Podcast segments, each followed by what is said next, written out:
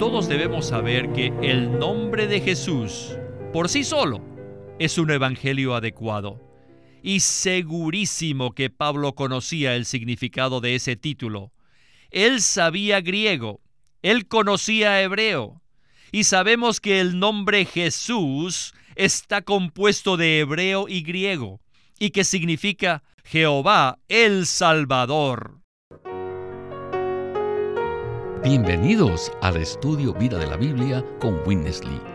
Esperamos que este estudio vida los introduzca en un disfrute más profundo de las escrituras y de nuestro querido y precioso Señor Jesús. Visítenos en nuestra página de internet radiolsm.com y allí podrán escuchar gratuitamente todos los programas radiales del Estudio Vida. Una de las historias más sobresalientes del Nuevo Testamento es la conversión de Pablo, quien fue Saulo de Tarso, el temible perseguidor de los cristianos. El libro de Hechos nos presenta los detalles de cómo el Señor ganó a este aguerrido opositor, lo cual es una de las historias más inspiradoras en toda la Biblia. En el estudio vida de hoy, presentado por Living Stream Ministry, veremos esto y mucho más.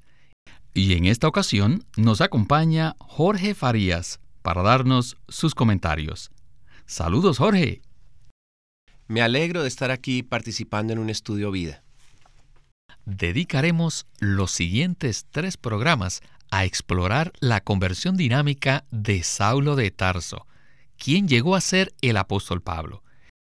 Quisiera pues leer dos versículos para que conozcamos qué clase de persona era Saulo de Tarso. Vayamos a Hechos capítulo 9, versículos 1 y 2. Allí dice, Saulo, respirando aún amenazas y muerte contra los discípulos del Señor, fue al sumo sacerdote y le pidió cartas para las sinagogas de Damasco, a fin de que si hallase algunos hombres o mujeres de este camino, los trajese presos a Jerusalén. ¿Quién era este Saulo que respiraba amenazas y muerte contra los discípulos del Señor? ¿Nos podría usted decir? Saulo de Tarso era una persona notable, pues tenía una capacitación, actitud, función, posición y habilidad excepcionales. Aunque tenía un concepto muy elevado de sí mismo, en verdad destacaba. Es preciso señalar que raramente Dios realiza la labor de evangelización directamente. Desde que creó al linaje humano, Dios ha obrado por medio del hombre. Pero en el caso de Saulo, aparentemente ningún hombre fue usado para predicarle el Evangelio, sino que el Señor mismo le predicó apareciéndosele directamente del cielo. Y digo aparentemente porque Hechos nos muestra que Pablo definitivamente presenció el martirio de Esteban, lo cual indica que hubo al menos un testigo de Cristo que ejerció cierta influencia en la conversión de Saulo. Saulo de Tarso era una persona notable, fue educado como fariseo entre los judíos, era romano de nacimiento y además fue educado en la cultura griega. Todo esto muestra los diversos aspectos de su sólida capacitación su carácter decidido, su celo por la religión de sus antepasados, su educación, todo esto hizo de Saulo uno de los más temibles opositores de la iglesia primitiva. Por eso es importante conocer cabalmente de qué manera capturó el Señor a tal persona. El pasaje de Hechos que describe su conversión es muy iluminador, pues nos revela el mover de Cristo celestial para llevar a cabo su economía en la tierra. Por supuesto, el enemigo de Dios, Satanás, conocía de antemano lo que Dios planeaba hacer con este hombre, así que lo capturó primero y lo usó para que asolara a la iglesia. Hoy veremos cómo Saulo, un vaso escogido, es llamado, derrotado y cautivado directamente por el Señor. Hay varios aspectos claves de este pasaje que han pasado desapercibidos por muchos maestros de la Biblia y oro para que el mensaje de hoy abra nuestros ojos. Pues bien, con esto estamos listos para el estudio vida con Winnesley. Adelante.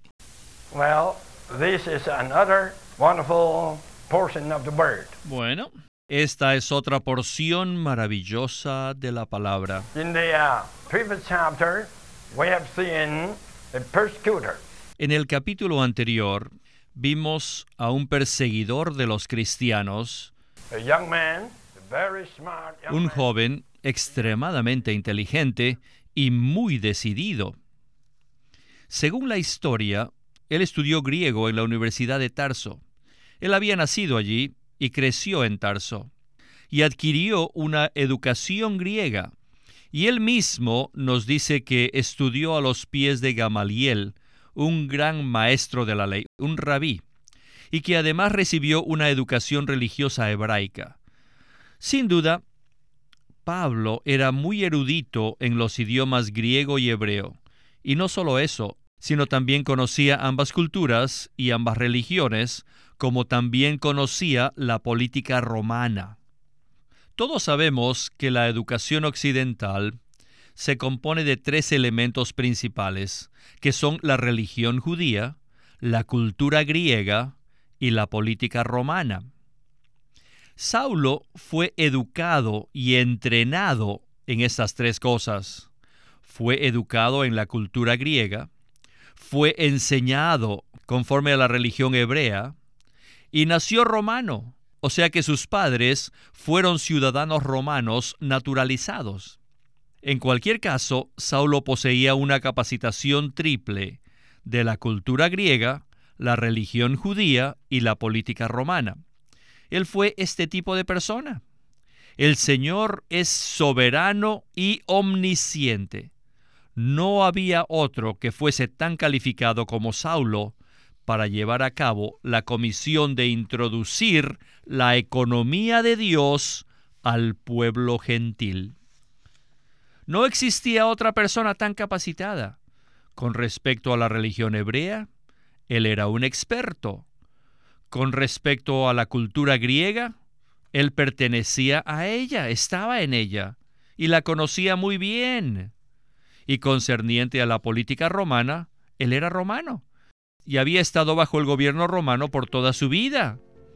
Así que Saulo era muy capacitado. En los próximos mensajes nos daremos cuenta de que los detalles de la conversión de Pablo contienen mucha revelación y son cruciales en cuanto a proporcionarnos una visión adecuada de cómo el Señor preparó y usó al apóstol Pablo. Saulo fue un hombre destacado, aún desde su conversión. Ahora, ¿por qué es importante conocer la triple capacitación de Saulo? Saulo fue enseñado conforme a la religión hebraica, fue instruido en la cultura griega y era además ciudadano del imperio romano. En él vemos tres elementos importantes, la religión hebraica, la cultura griega y la política romana. Debido a esta triple capacitación, ningún otro hombre estaba tan capacitado como Saulo para presentar la economía neotestamentaria de Dios al mundo gentil. Esta sólida capacitación lo hizo un vaso idóneo para propagar el Evangelio de Cristo y edificar la iglesia. Podemos afirmar que conforme a las experiencias de Pablo previas al llamado del Señor, él era un vaso humano escogido por Dios. Es una lección maravillosa el poder ver que nuestro trasfondo, nuestra educación, nuestro adestamiento, preparación y desarrollo humano, incluso previo a nuestra salvación, pueden ser útiles a Dios al pasar por muerte y entrar en resurrección. Antes de continuar con Witness Lee, permítame profundizar sobre una frase mencionada en los versículos que leímos al inicio. En Hechos 9.2 dice que Pablo tenía autoridad de arrestar a todos aquellos que eran de este camino. ¿Qué significa esta frase? De este camino. La expresión de este camino es una maravillosa descripción del pueblo de Dios. Es el camino que denota la plena salvación del Señor en la economía neotestamentaria de Dios. Es el camino en el cual Dios se imparte a los creyentes mediante la redención de Cristo y la unción del Espíritu Santo. Es el camino en el cual los creyentes participan de Dios y le disfrutan. Es el camino en el cual los creyentes adoran a Dios en su espíritu y en el cual son perseguidos al ser uno con Jesús. Es el camino en el cual los creyentes son introducidos en la iglesia y edificados en el cuerpo de Cristo para llevar el testimonio de Jesús. El Nuevo Testamento se refiere a este camino en varias ocasiones. Este camino incluye el camino de la verdad, el camino recto y el camino de la justicia mencionado en 2 de Pedro, capítulo 2, versículo 2, 15 y 21. El camino de la verdad se conforma a la realidad del contenido del Nuevo Testamento. Según sus varias virtudes, es designado con otros títulos tales como el camino de paz. Esto lo podemos ver en Lucas 1.79. El camino de salvación, que está en Hechos 16.17. El camino del Señor, en Hechos 18.25. El camino de Dios, en el 18.26. Y el camino, en el capítulo 19, versículo 9. Era calumniado como el camino de la secta, capítulo 24, versículo 14. Así que este término incluye muchos aspectos de nuestra experiencia. Amén. Muchas gracias por su explicación. Bueno, continuemos el estudio vida con Witness Lee para ver una de las revelaciones más significativas que está escondida en el Nuevo Testamento. Adelante. Inicialmente, Saulo fue ganado por Satanás, quien también conocía su valor. Saulo era muy valioso, así que antes que el Señor hiciera algo con él, Satanás lo capturó y además le instigó a tomar el liderato en la persecución de los seguidores de Jesús. Cuando Esteban fue martirizado, probablemente muchos de los perseguidores desaparecieron, pero Saulo permaneció asolando la iglesia. Esta es la palabra empleada por Lucas, asolar, que significa desbastar, destruir, derribar. Eso fue exactamente lo que Pablo estaba haciendo en Jerusalén. Pero no le bastó eso, y recurrió al sumo sacerdote para ir a Damasco y tener la autoridad para perseguir a los judíos que estaban dispersos allí. Si ven el terreno geográfico donde está esto, verán que era Damasco y no Samaria la destinación más conveniente de los creyentes judíos en la dispersión. Y ellos llegaban a Damasco con un distintivo muy importante. Y este distintivo era que ellos invocaban el nombre de Jesús. Así que Saulo se propuso ir a perseguirlos hasta Damasco.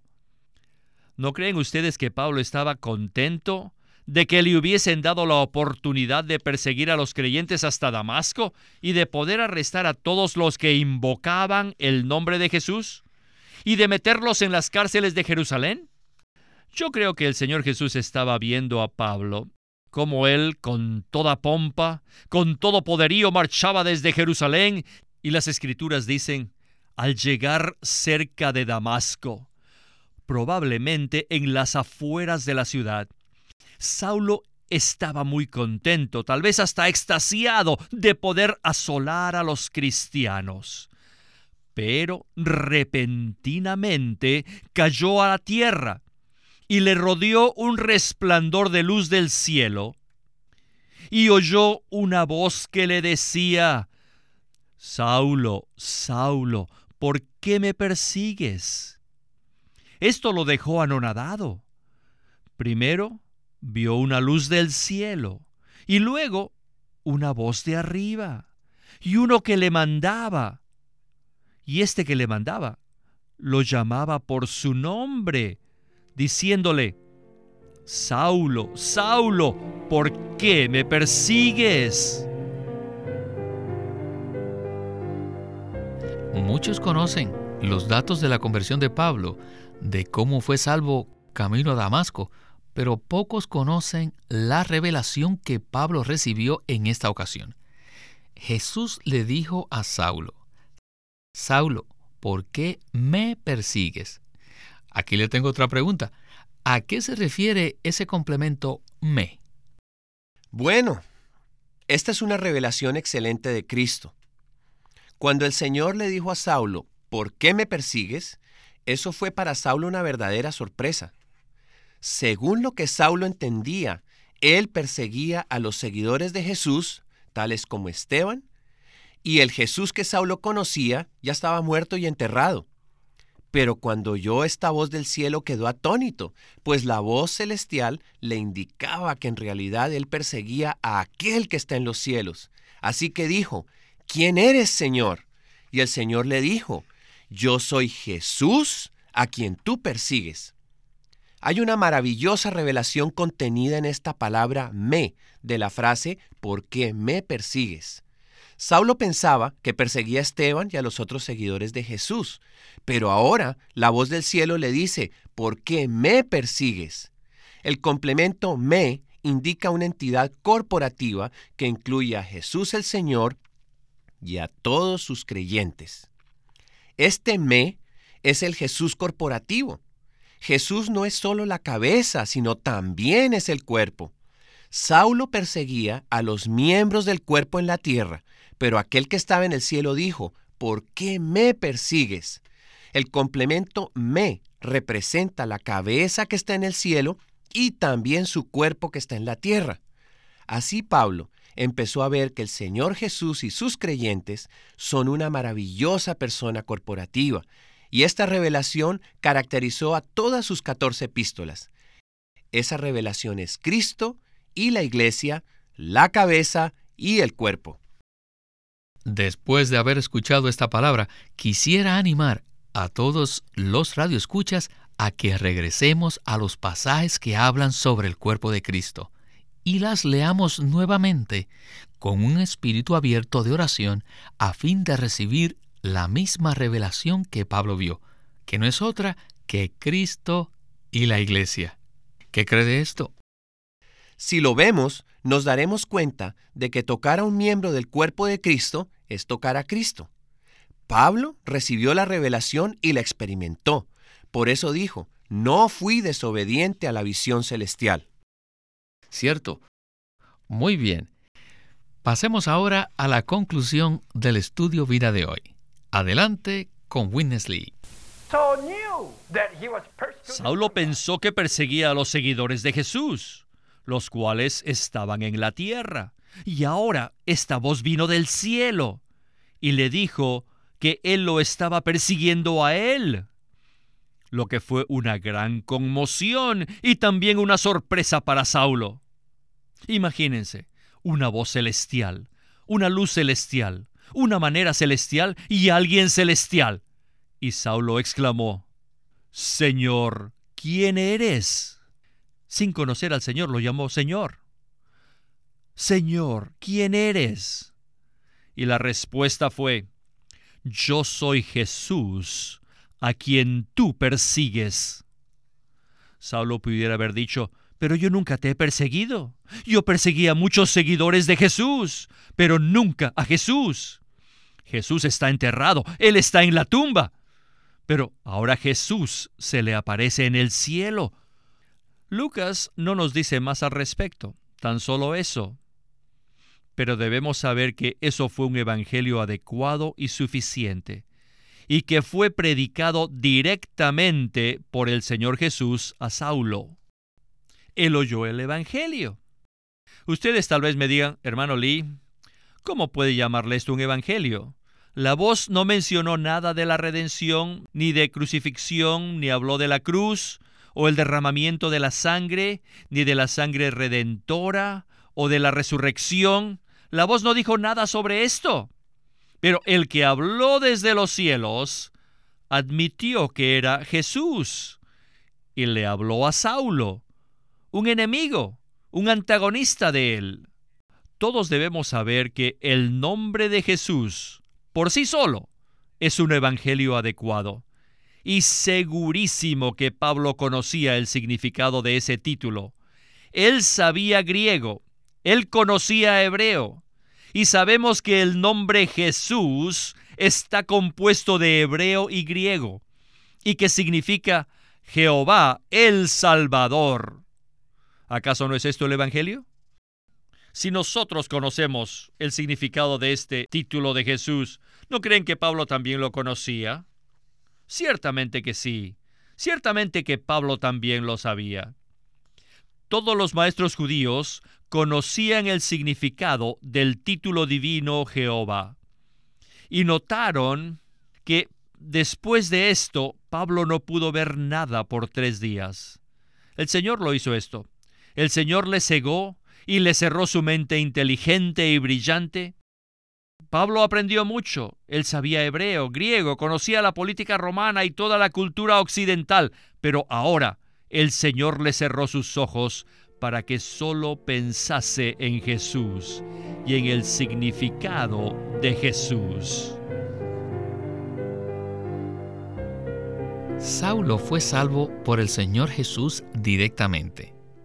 Pero en los siguientes versículos, del 10 al 19, vemos que la conversión de Saulo fue confirmada por Ananías. ¿Cuál era la relación por la cual Saulo necesitó la ayuda de este pequeño miembro del cuerpo? ¿Nos podría usted abundar de esto?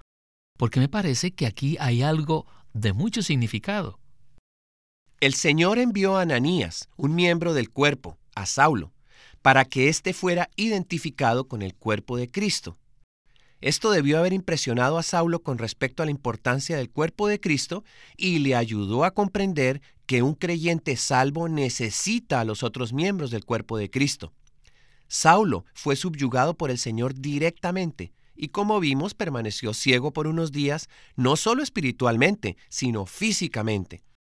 Sin duda alguna, él estuvo orando durante todo este tiempo, cuando la luz del cielo le iluminó, él oyó una voz y luego fue cegado por el Señor. Pero aunque el Señor le habló desde el cielo, no se le apareció para abrirle los ojos o para revelarle algo más acerca del plan y del propósito de Dios. Esto se debió a que Saulo necesitaba que un miembro del cuerpo de Cristo lo iniciara en la identificación con el cuerpo. Así que el Señor encontró un creyente pequeño pero obediente llamado Ananías y lo envió a Saulo para que le impusiese las manos y le dijera, Hermano Saulo, el Señor me ha enviado, Jesús quien se te apareció en el camino por donde venías, para que recibas la vista y seas lleno del Espíritu Santo. Esta fue la manera que Pablo recibió la visión de que el me corporativo incluía a Cristo y su cuerpo, incluye a la cabeza que está en el cielo y también al cuerpo que está sobre la tierra. Esta es una revelación crucial, la cual se presenta clara y detalladamente en todo el Nuevo Testamento. Como dice Efesios capítulo 5, versículo 32, grande es este misterio mas yo digo esto respecto de Cristo y de la iglesia. Que el Señor tenga misericordia de nosotros, así como de Pablo, e ilumine los ojos interiores de nuestro corazón para que veamos este gran misterio que es Cristo y su cuerpo. Bueno, una vez más se nos terminó el tiempo, pero sé que lo tendremos de nuevo muy pronto. Muchas gracias por invitarme, hermano Víctor. Fue un placer haber estado aquí.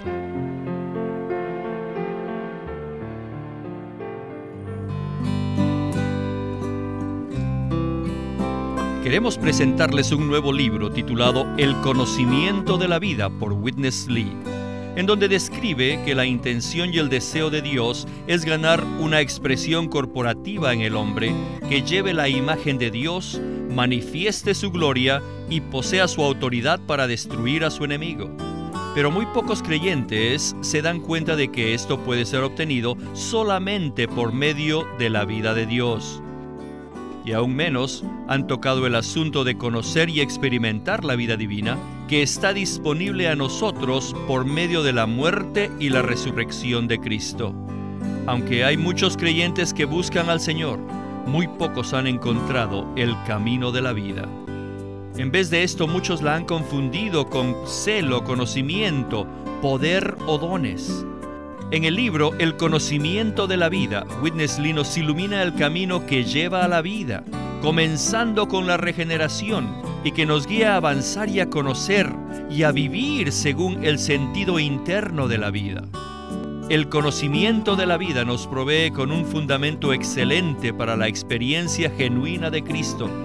Acuérdense, el libro se titula El conocimiento de la vida por Witness Lee. Witness Lee nació en 1905 y fue criado en una familia cristiana. A la edad de 19 años fue completamente capturado para Cristo, a quien se entregó incondicionalmente para predicar el Evangelio el resto de su vida. En 1962, el hermano Lee recibió la carga de ir al occidente y fue y se estableció en California. Durante sus 35 años de servicio en los Estados Unidos, ministró en reuniones semanales, conferencias, entrenamientos, dio miles de mensajes y publicó más de 400 libros los cuales se han traducido a más de 14 idiomas. Su última conferencia, antes de fallecer, fue en febrero de 1997 a la edad de 91 años. Él nos ha dejado una presentación prolífica de la verdad en la Biblia y su obra principal, el estudio vida de la Biblia, tiene más de 25.000 páginas de comentarios de todos los libros de la Biblia, desde el punto de vista del disfrute de Dios que los creyentes deben tener y de la experiencia de la vida divina en Cristo por medio del Espíritu Santo. También fue el editor principal de una nueva traducción de la Biblia en chino llamada La Versión Recobro, la que también está en español y otras lenguas. Esta contiene un gran número de notas explicatorias y referencias marginales que son muy espirituales. En 1965, el hermano Lee estableció el Living Stream Ministry, una corporación sin fines de lucro en Anaheim que oficialmente representa el ministerio de Watchman Lee como el de sí mismo. Este ministerio enfatiza la experiencia de Cristo como vida y la unidad práctica de los creyentes. El estudio Vida de la Biblia es una producción de Living Stream Ministry que presenta el ministerio de Watchman Nee y Windesley. Queremos animarlos a que visiten nuestra página de internet libroslsm.com. Allí encontrarán los libros impresos del ministerio de Watchman Nee y Windesley la Santa Biblia versión recobro con sus notas explicativas y también encontrarán folletos, himnos, varias publicaciones periódicas y libros en formato electrónico. Por favor, visite nuestra página de internet libroslsm.com. Una vez más, libroslsm.com. O llámenos a nuestro teléfono gratuito 1 800 810 1149. 1-800-810-1149